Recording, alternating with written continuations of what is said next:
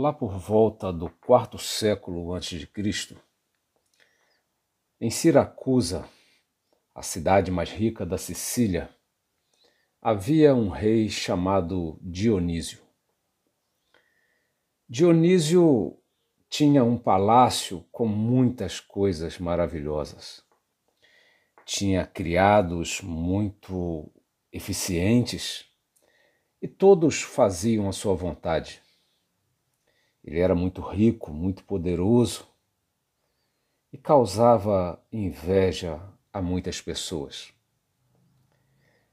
Um de seus principais conselheiros, chamado Damocles, era alguém que também admirava muito Dionísio, mas principalmente admirava como ele tinha uma vida boa. Damocles sempre repetia que Dionísio era um homem de sorte, que ele era um homem feliz, que a sua vida era uma vida amplamente invejável. E depois de repetir tantas vezes isso, Dionísio então resolve fazer uma troca com Damocles. E ele então diz para Damocles: Vamos trocar por um dia. Você assume o meu lugar e eu assumo o seu lugar. E ali, como um conselheiro, Dionísio estava perto, estava sempre observando Damocles. Damocles ficou muito feliz, aceitou a proposta imediatamente e, é claro, se aproveitou ao máximo daquela circunstância. Os criados eram chamados a todo momento para lhe servirem e lhe deram banhos maravilhosos, perfumes das melhores qualidades foram colocados sobre o seu corpo. Ali estava o melhor alimento, a melhor roupa. Ele realmente viveu um dia de rei bebeu o que quis, andou por onde quis e se sentiu realmente muito feliz. Então, em determinado momento, Dionísio chega até onde Damocles estava e ali eles começam a conversar. Ah, para aproveitar a situação, Damocles pediu novamente que fosse servido, e ali então eles conversavam enquanto comiam. De repente, diz a história, Damocles ficou pálido. Damocles ficou mudo. Ele ficou petrificado. Suas mãos tremiam. Ele parou de comer, parou de beber, nem prestava atenção na música mais. Queria apenas sair dali. Mas quando ele pensou em sair, teve medo de se levantar. É que, bem acima de sua cabeça, pendia uma espada extremamente afiada e ela apontava exatamente para cima de sua cabeça. Quando ele olhou para cima, ela lhe apontava para os olhos. E essa espada estava presa apenas por um fio de crina de cavalo. Aquela lâmina reluzente ameaçava cair a qualquer momento. Ah, nesse momento, Dionísio perguntou: Que houve com você, Damocles? Parece que você não está mais com fome? Parece que você não está mais feliz? Parece que você não está gostando de ficar no meu lugar? Aí ele então aponta para cima e diz: Você não está vendo essa espada? Dionísio disse: Ah, eu estou vendo, eu a vejo todos os dias. Ela está sempre sobre a minha cabeça, onde quer que eu vá. E há sempre a possibilidade desse fio se arrebentar e ela me atingir. Porque as pessoas ao meu redor podem cortar esse fio. Qualquer movimento que eu fizer em falso pode cortar esse fio. Um dos meus conselheiros pode ficar cheio de ciúme e cortar esse fio. As pessoas do povo podem também fazer com que esse fio se rompa. Até mesmo um reino vizinho pode, ao se aproximar, fazer com que essa espada balance e ela caia sobre a minha cabeça. Ah, Damocles, aquele que quer o poder precisa saber que sobre ele pende uma espada. Essa história contada por Horácio no primeiro século antes de Cristo ficou famosa porque ela fala sobre o risco que corre aquele que assume o poder.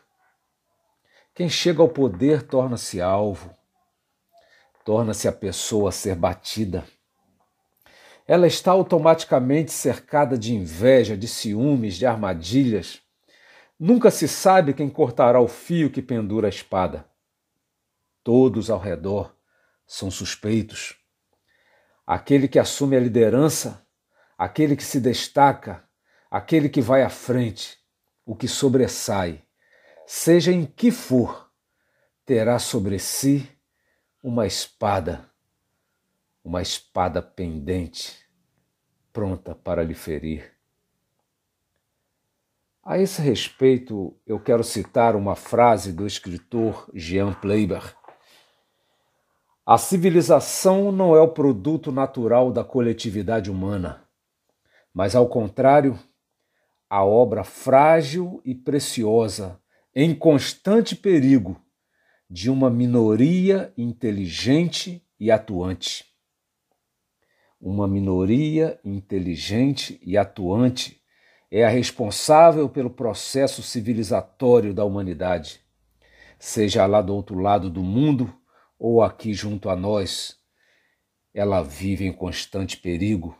E por quê? Porque em todo lugar, em todos os tempos, há aqueles que não entendem o que é ir à frente, que não entendem o que é assumir a liderança. De tempos em tempos, aquilo que motivava uma sociedade a ser como era, aquilo que lhe dava estabilidade, que dava sentido ao seu modo de ser, aquela ferragem de suas colunas morais vão se desgastando.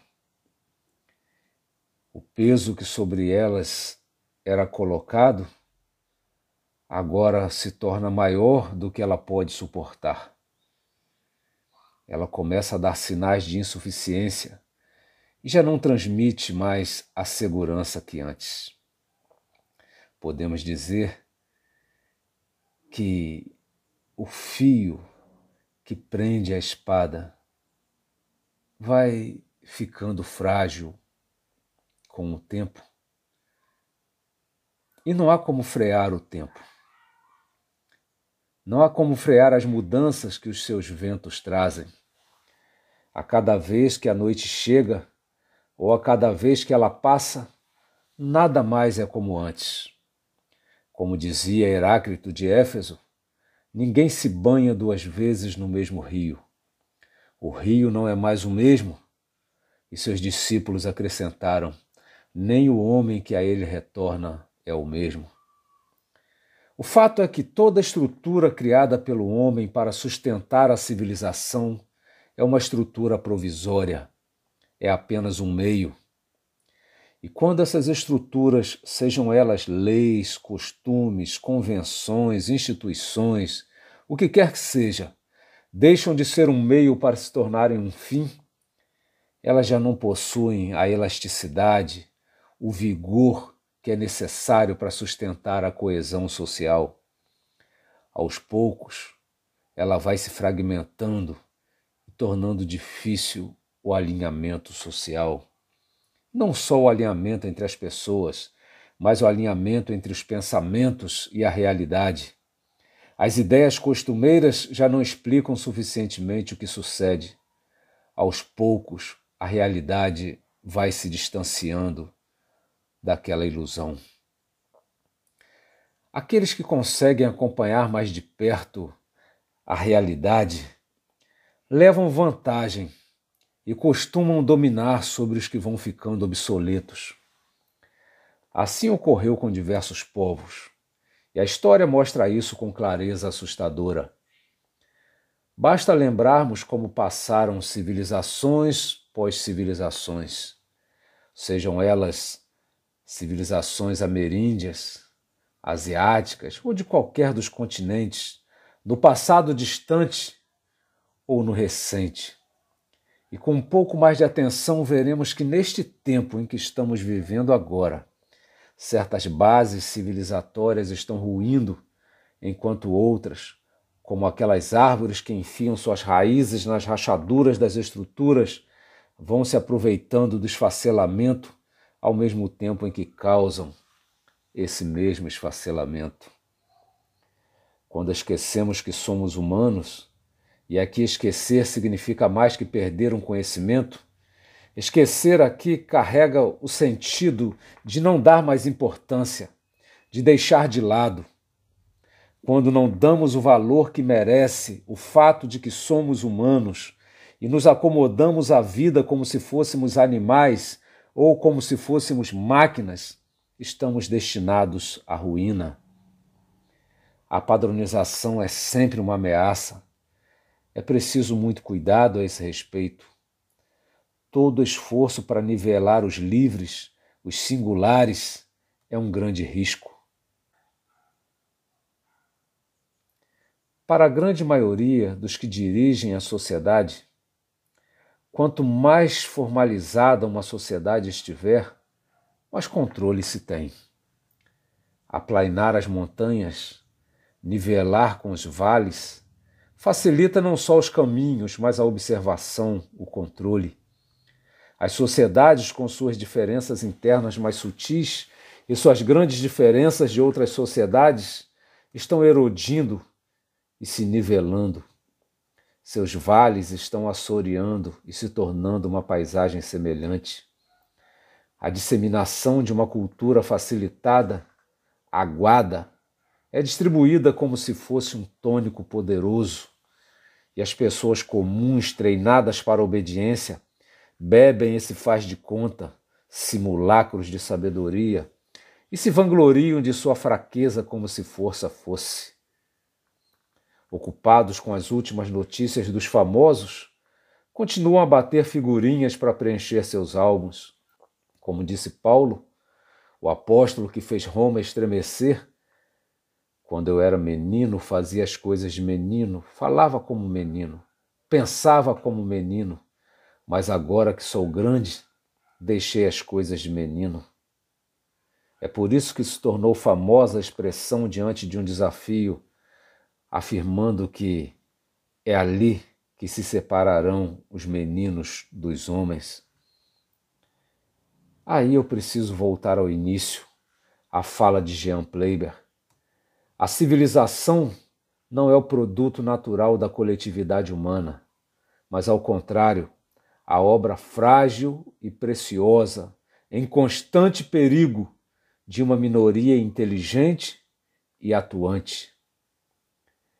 Quando a imensa maioria abdica de seu dever humano de não se deixar tratar como outro tipo de ser, contra essa maré aos que remam, contra essas forças conformatórias aos que resistem. E é difícil mesmo definir o objeto dessa resistência, definir contra que lutamos, a que estamos resistindo. É por isso que Pleiber afirma que devemos a poucos, a esta minoria inteligente e atuante, que justamente por ser inteligente e atuante, tem sempre sobre si a espada de Damocles, está sempre sob ameaça. Tocqueville, a respeito de certa classe social acostumada a estar à frente, a fazer e a determinar o que deve ser feito, diz que ela acabou contraindo certo orgulho, uma confiança natural em suas forças, um hábito de ser respeitada, a tal ponto que ela se tornou o ponto mais resistente do organismo social. As demais classes cedem mais facilmente. Foram treinadas a atender às ordens dadas. Mas aquela classe, ela não. Ela enfrenta as mudanças que lhes prejudicam. Não por acaso, nas guerras antigas, independentemente da formação militar, Pessoas dessas classes recebiam postos de comando, porque na maior parte das vezes eram viris, eram pessoas altivas e detestavam perder, não aceitavam ceder, tinham um nome a honrar. Para Tocqueville, essa classe foi moldada no decorrer de muitos anos. E assim como uma árvore de lei adquire sua resistência num crescimento que atravessa séculos, não é possível substituí-la em poucos dias ou mesmo anos, aquele cerne curtido nas tempestades, nos vendavais, nas secas causticantes ou frios congelantes. Ele diz que é possível até que se distribuam novos títulos, ou até conceder bens que tornem outros admiráveis mas o espírito dos antepassados não pode ser distribuído. Sobre essa classe, Alfredo Lage comenta: A França revolucionária tentou se desfazer dela, colocando em seu lugar a ideia de igualdade, crendo que o progresso seria o resultado natural da liberdade geral e que as virtudes existentes em cada ser humano iriam emergir para o bem comum. Só que esse bem comum foi confundido com o bem material. O bem material à custa dos bens morais. Mesmo que nós consideremos certo exagero de Tocqueville ou de Lage a esse respeito, no elogio que fazem a essa aristocracia, temos de convir que aqueles que estão sob a espada de Damocles precisam ser fortes para sobreviverem. Nietzsche, de certa forma, elogia essa vontade de potência que tanto causa inveja aos fracos. Longe de justificar riquezas indevidas ou falta de sensibilidade aos problemas alheios, o que estamos procurando enfatizar aqui é que essa fé na humanidade como um todo, que ela vai cair em si, isto é, que a humanidade como um todo vai se reconhecer como humana no sentido pleno do termo, usando sua capacidade intelectual, sua criatividade e sua honra para enfrentar as forças que corroem essa identidade, parece ser uma ilusão que se confirma cada geração, como temos visto. Não fosse essa minoria inteligente e atuante que aceita o risco e vai à luta, o quadro que se desenharia seria de azedume, de reclamações ouvidas e devolvidas por aqueles que abdicam de serem quem são, ressentimentos, resmungos, é muito diferente do que possa parecer. Não falamos aqui necessariamente de uma elite econômica ou política. Os seres humanos que elogiamos aqui não dependem de elogios. Falamos de seres humanos que dão o passo à frente, que se colocam entre a ameaça e a vítima, que não pensam apenas no seu pão de cada dia, mas no pão nosso. Pensam na coletividade e por ela não raras vezes são incompreendidos, são acusados de quererem aparecer, de não os representar, pois eles balançam as águas calmas em que se acostumaram a dormir enquanto se aproximam do desfiladeiro. São os que tiram a droga que entorpece e vicia, tiram a falsa paz, a paz da morte. Tocqueville fala sobre como a paixão pelo bem-estar se torna a mãe da servidão. Ele diz que essa paixão é um tipo de paixão mole, e aqui eu a enxergo como um molusco que, apesar de mole, é resistente, é persistente, é tenaz, pode vir devagar, mas ele continua. Como o próprio Tocqueville coloca, apesar de ser capaz de se adaptar, essa paixão mole, ela não se altera.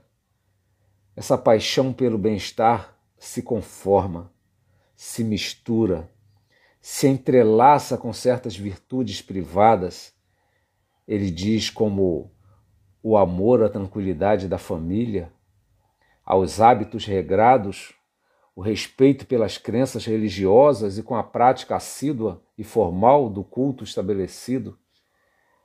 Então, nesse momento, Tocqueville despeja algumas palavras que deveriam nos impactar. Ele diz que isso, que eu vou chamar de virtudezinhas, permitem a honestidade, mas impedem o heroísmo. Esmera-se em fazer homens ordeiros e cidadãos covardes, formando homens melhores e piores ao mesmo tempo. Não é questão de luta por poder, por supremacia. Estamos falando da necessidade de fazer valerem os inválidos de fazer ouvir os mudos, de erguer os caídos. Essa minoria que move a humanidade para a frente é tantas vezes acusada de querer movê-las para trás. Confundem seu ímpeto de conservar o humano com o desejo de frear o progresso. E se você está pensando sobre onde está a raiz desta força, se você não vê em sua família nada que possa sugerir essa essência guerreira esse cerne resistente. Lembro aqui uma frase do professor Schwantes: Se sua origem não lhe traz honra, cabe a você trazer honra à sua origem.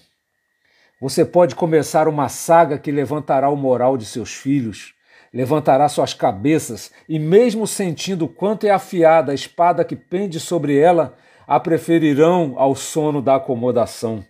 Afinal, assumir o trono é assumir a espada, é assumir a cruz, é assumir o risco de ser incompreendido, mas não o risco de ser covarde.